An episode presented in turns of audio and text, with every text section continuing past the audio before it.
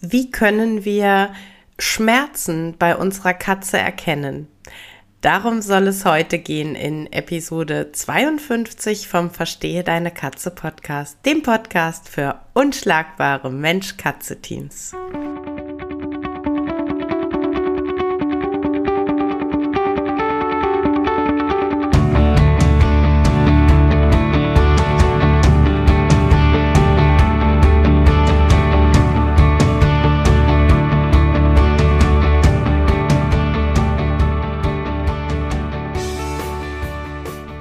Bin Katrin Knispel, Mentorin für unschlagbare Mensch-Katze-Teams.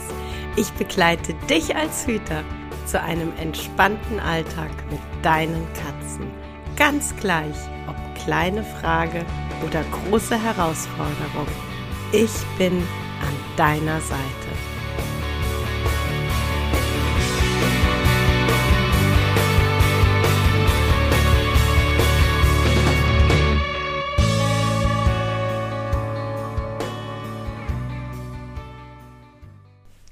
Hallo, schön, dass du da bist. Ja, ähm, Schmerzen bei unseren Katzen erkennen. Gar kein so einfaches Thema tatsächlich. Und vielleicht wunderst du dich im ersten Moment, warum ich ähm, das Thema Schmerzen ähm, heute anspreche, ist ja doch eher ein medizinisches Thema auf den ersten Blick, hat aber tatsächlich ganz, ganz viel auch mit der Verhaltensberatung zu tun. Also in dem Moment, in dem Hüter sich bei mir melden, ähm, dass die Katze plötzlich ein sehr verändertes Verhalten an den Tag legt, ähm, aggressiv ist oder mit Unsauberkeit reagiert, ist tatsächlich das Erste, um was ich bitte, bevor wir in die Beratung einsteigen, dass die Katze tiermedizinisch abgeklärt wird. Und wie ich in so Fällen immer gerne sage, von der Nasen bis zur Schwanzspitze. Denn ähm, gerade ne, Fallunsauberkeit der Katze bringt es unglaublich wenig, wenn wir am Toilettenmanagement ähm, rumoptimieren, wenn die wahnsinnige Zahnschmerzen hat, weil sie voll hat. Und äh, deshalb ist tatsächlich das Thema ähm, Ausdrucksverhalten bei Schmerz und das Thema, wie erkenne ich als Hüter, ob meine Katze Schmerzen hat, ähm, durchaus auch äh, ja ein essentielles in der Katzenverhaltensberatung. Und ähm, das Thema war dann auch Wunschthema vor kurzem in der Katzenhüterbande. Und äh, ja, ich dachte mir, ich bringe euch das auch gerne nochmal in den Podcast mit. Und ähm, das Erste, und das ist einfach eine Tatsache, es ist für uns unglaublich schwierig, wirklich zu erkennen, wenn unsere Katzen Schmerzen haben, weil Katzen unglaubliche Meister darin sind, ganz, ganz lange zu verbergen, wie es ihnen geht. Ne? Also das ist quasi in ihren äh, genetischen Code eingeschrieben, dass sie, um äh, nicht Opfer zu werden äh, und, und ja nicht Beute werden, äh, einfach so lange wie irgend möglich verstecken und verdecken, dass sie Schmerzen haben. Und dann ist es natürlich für uns Menschen äh, ja gleich noch mal schwieriger, und ähm, es gibt seit letztem Jahr, wie ich finde, wirklich großartiges Tool, nämlich äh, die Verleihen Grimace Scale. Ich hänge euch den, ähm, den Link zur Homepage ähm, später in die Show Notes. Denn tatsächlich äh, die, die PDFs, die da hinterlegt sind zum Ausdrucken und äh, die, die Übersichten, die da drin sind, die sind wirklich richtig gut, wie ich finde. Ne? Also es wird so ein bisschen einfach hingeschaut, was sind so im Gesicht Indikatoren für Schmerzen, ähm, Ohrstellung, Augen, Maulstellung, Kopfhaltung und so weiter. Und das Ganze ist mit großartigen äh, Fotos einfach ähm, aufbereitet für uns Hüter, ähm, so dass man da wirklich ein, wie ich finde, richtig gutes Gespür bekommt. Und Gespür ist auch genau das richtige Stichwort. Es ähm, ist so, mm, ja, ne, also so diese Aussage, oh, wenn deine Katze ähm, irgendwo in Hockstellung sitzt, das weist auf Magenschmerzen hin, das weist auf Übelkeit hin. Ja, das stimmt absolut. Ähm, es kann aber einfach auch sein, dass die Katze gerade da sitzt und ähm, eine Fliege oder einen Vogel beobachtet und noch nicht so 100% sicher ist, ähm, ob sie da jetzt zur Jagd ansetzen möchte oder ob sie sich doch lieber bequem hinlegen möchte. So dass diese Hockstellung manchmal auch nur ein, ein ja so ein Bruchteil einer Sekunde ist und wir nehmen es aber dann wahr. Von daher ist mein Tipp, neben den äh, Unterlagen, die du auf der Homepage findest, mach Fotos von deiner Katze. Und zwar wirklich Fotos in unterschiedlichsten Situationen, frontal, von vorne, ähm, von der Seite. Mach ähm, auch Fotos von unter unterschiedlichen äh, Sitz- und äh, Hock- und Liegepositionen. Schreib dir zum Beispiel auch auf, äh, wo deine Katze für gewöhnlich, äh, wenn es ihr gut geht, liegt. Wo sind ihre gewöhnlichen Rückzugsorte, wenn es ihr gut geht? wo sind eher so Rückzugsorte, die sie aufsucht, wenn sie unter Stress gerät oder die sie schon mal im Zusammenhang mit körperlichem Schmerz aufgesucht hat.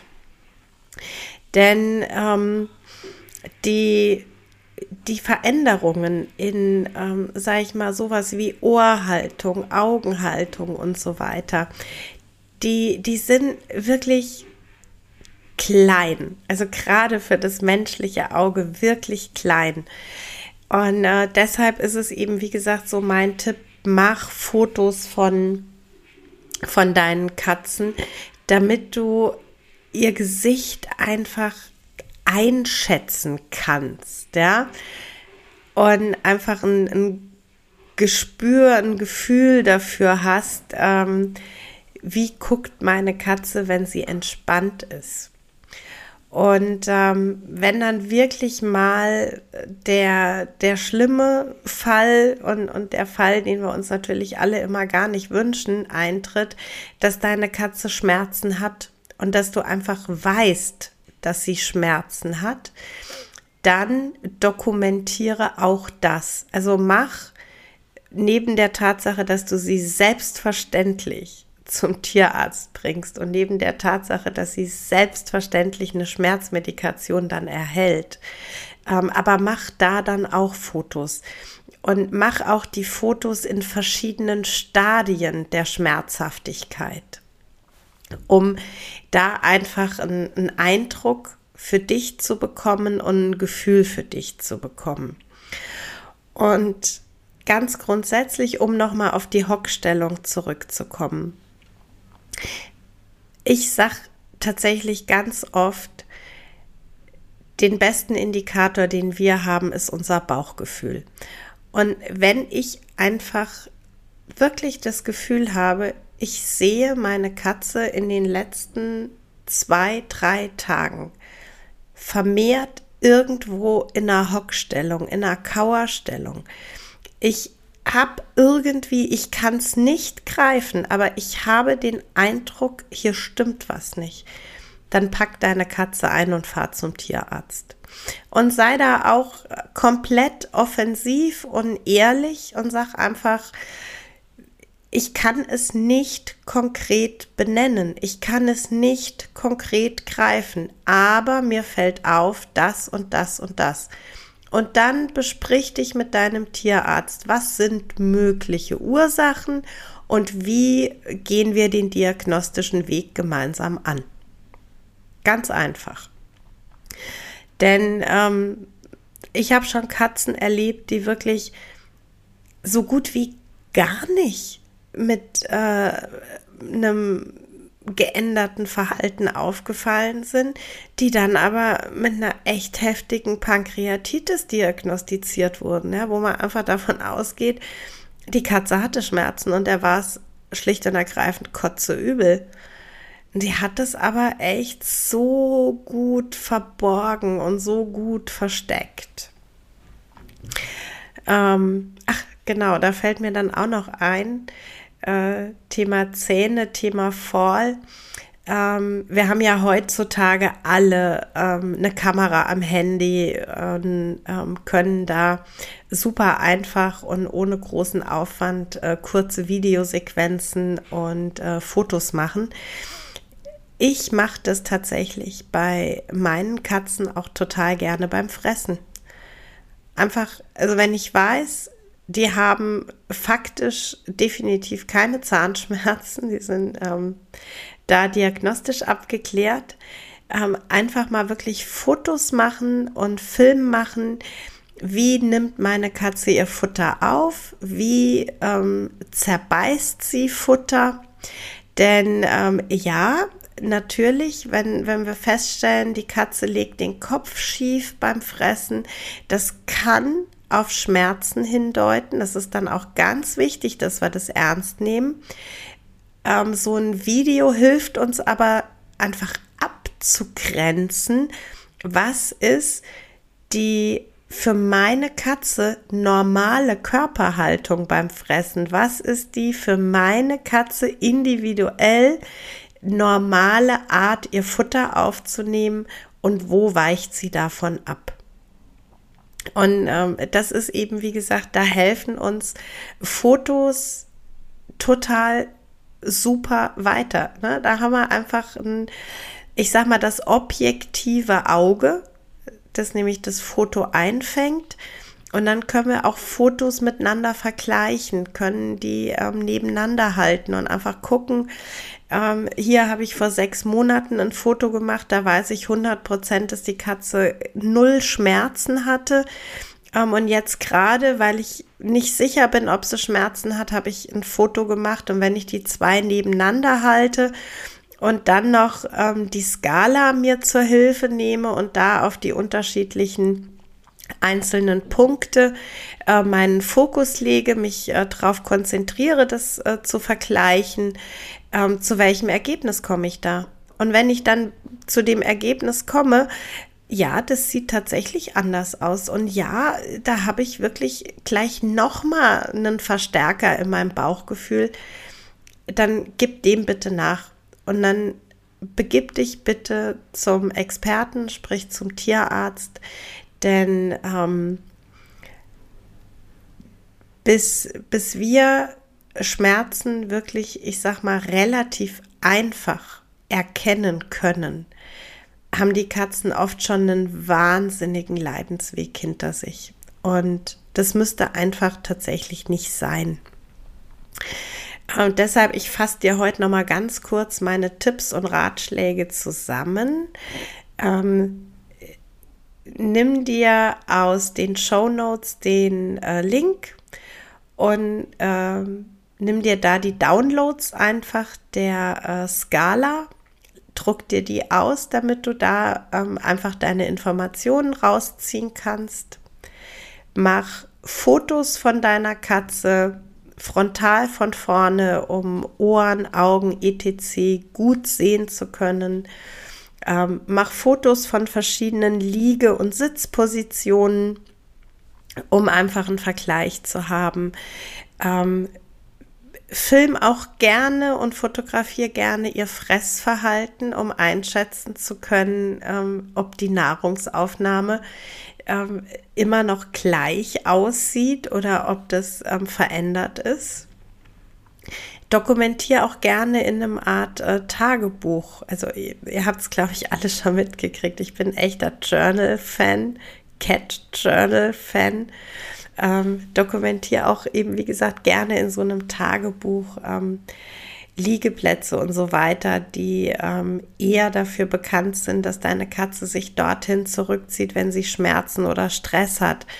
Ähm, und dann hast du einfach, ich sag mal, eine ganz gute Grundlage, um Situationen objektiv vergleichen zu können und ähm, objektiv einordnen zu können. Und ähm, dann natürlich ganz klar der nächste Schritt, äh, geh zum Tierarzt und lass es dann wirklich abklären. Und äh, wenn es wirklich nur dieses, ich habe ein blödes Bauchgefühl gerade, äh, weil die Katze sich so stark verändert, dann lass auch das abklären. Ähm, also so in aller Regel äh, sind Tierärzte da äh, ja total offen, denn es ist äh, definitiv auch ihr Interesse, dass ihre Patienten gesund sind und schmerzfrei sind und es ihnen gut geht. Ja, das war's für heute mit dem Verstehe deine Katze Podcast, dem Podcast für unschlagbare Mensch-Katze-Teams. Ich freue mich, wenn du den Podcast mit anderen Cat People teilst, wenn du äh, mir eine Bewertung dalässt oder einen Screenshot machst und bei Social Media teilst, mich und andere Cat People text. Ich danke dir für deine Unterstützung und wie immer am Ende von Verstehe deine Katze, knuddel deine Katzen.